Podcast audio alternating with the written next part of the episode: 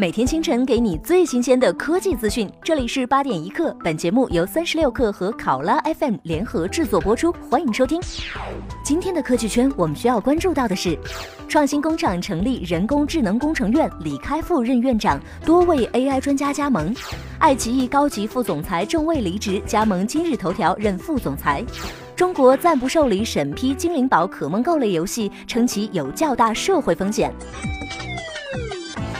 创新工厂今天成立人工智能工程院，李开复任院长，王永刚等多位人工智能专家加盟。李开复称，创新工厂将以所成立的人工智能工程院为平台，为人工智能创业提供人才、技术、商业、市场、软硬件平台、大数据环境等多方位的支持。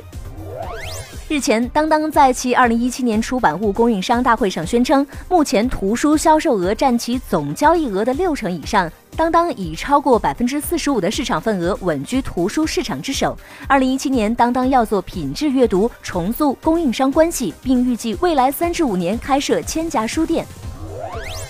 日前，原爱奇艺高级副总裁郑卫离职，加盟今日头条任副总裁兼视频合作总经理。爱奇艺方面确认郑卫已经离职，而昨天郑卫代表今日头条出席了今日头条金鸟奖的活动。百度糯米日前宣布，通过互联网化打通影院阵地广告的线上与线下营销。依照百度的介绍，百度将影院线下的广告位进行联网打包，广告主可以在百度的平台上选择在影院和商圈来播放广告。而对于观影的消费者来说，整个观影活动将会被广告主透过百度投放的广告所包围。谷歌传播服务集团 WPP 以及调研机构凯度华通明略共同发布了 Brand Z 中国出海品牌三十强排行榜报告。中国科技公司在出海企业中占重要部分，联想以一千六百八十二分成为最强中国出海品牌，紧随其后的是华为和阿里巴巴，小米则位于第五位。中国音数协游戏工委官网日前刊发的一则消息称，国家新闻出版广电总局暂不受理审批《精灵宝可梦购》类型游戏，并称该游戏同时也暴露出一些现实问题和潜在风险，甚至对国家安全和人民生命财产造成威胁，引发舆论广泛关注。路透社日前援引知情人士的消息称，谷歌拟向意大利政府支出2.7亿欧元至2.8亿欧元的税款，从而结束双方的税收纠纷。意大利税务部门去年一月称，在2009年至2013年，谷歌在意大利逃税两亿欧元。此外，谷歌还漏报一亿欧元的利润。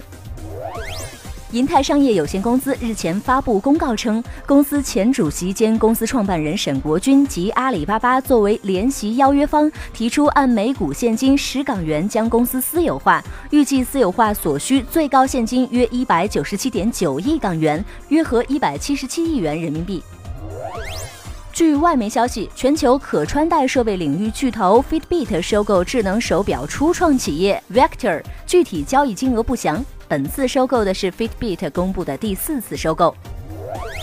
近日，有业内人士爆料称，母婴内容自媒体电商平台年糕妈妈已获 B 轮融资，金额破亿元，而此轮投资方仍为参与天使轮与 A 股投资的紫牛基金和经纬中国。目前，此消息尚未得到年糕妈妈官方证实。一旦传闻证实，年糕妈妈将成为国内首家获得过亿融资的母婴内容电商品牌。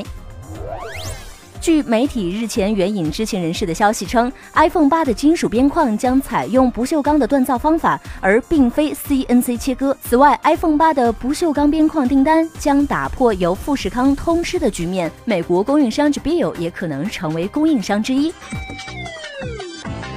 以上就是本期节目的全部内容，更多精彩请下载三十六课 App，下期再见。